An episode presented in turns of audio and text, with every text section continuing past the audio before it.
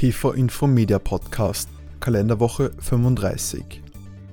EuGH-Entscheidung zur EU-Arbeitszeitrichtlinie, Bezugszeitraum Höchstarbeitszeit. Der EuGH hat sich im April 2019 mit der durchschnittlichen Höchstarbeitszeit von 48 Stunden und der Auslegung von Artikel 6 Richtlinie 2003-88 EG des Europäischen Parlaments und des Rates vom 4.11.2003 über bestimmte Aspekte der Arbeitszeitgestaltung befasst. Ob diese Entscheidung Auswirkungen auf das österreichische nationale Recht hat, soll im nachfolgenden Beitrag untersucht werden. Ein Gastbeitrag von Magister Dr. Johannes Edthaler und Magistra Christina Traxler. Taggeldanspruch eines Wochenpendlers nach dem Kollektivvertrag Arbeitskräfteüberlassung. Viele Kollektivverträge, so auch der Kollektivvertrag für das Gewerbe der Arbeitskräfteüberlassung, sehen pauschale Taggelder vor. Der Anspruch auf ein solches Taggeld hängt oftmals, so auch hier, von einer auswärtigen Nächtigung ab.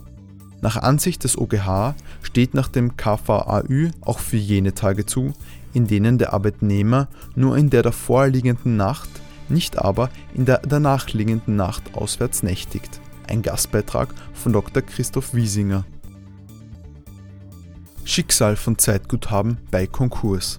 Bislang war in der Literatur umstritten, ob Zeitguthaben, die vor Konkurseröffnung erworben wurden, Masseforderungen sind oder nicht.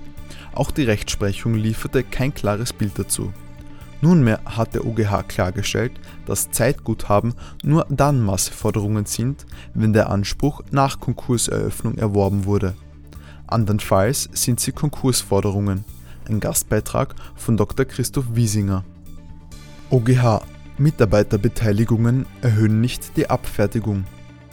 Vorteile aus Beteiligungen am Unternehmen des Arbeitgebers oder mit diesem verbundenen Konzernunternehmen und Option auf den Erwerb von Arbeitgeberaktien sind nicht in die Bemessungsgrundlage für Entgeltfortzahlungsansprüche und Beendigungsansprüche einzubeziehen.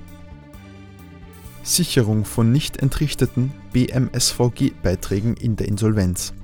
Ein nach dem IISG dem Grunde nach gesicherten Entgeltbestandteil kann im Falle der Verjährung nicht in einen Schadenersatzanspruch umgedeutet werden. Ein Gastbeitrag von Dr. Christoph Wiesinger.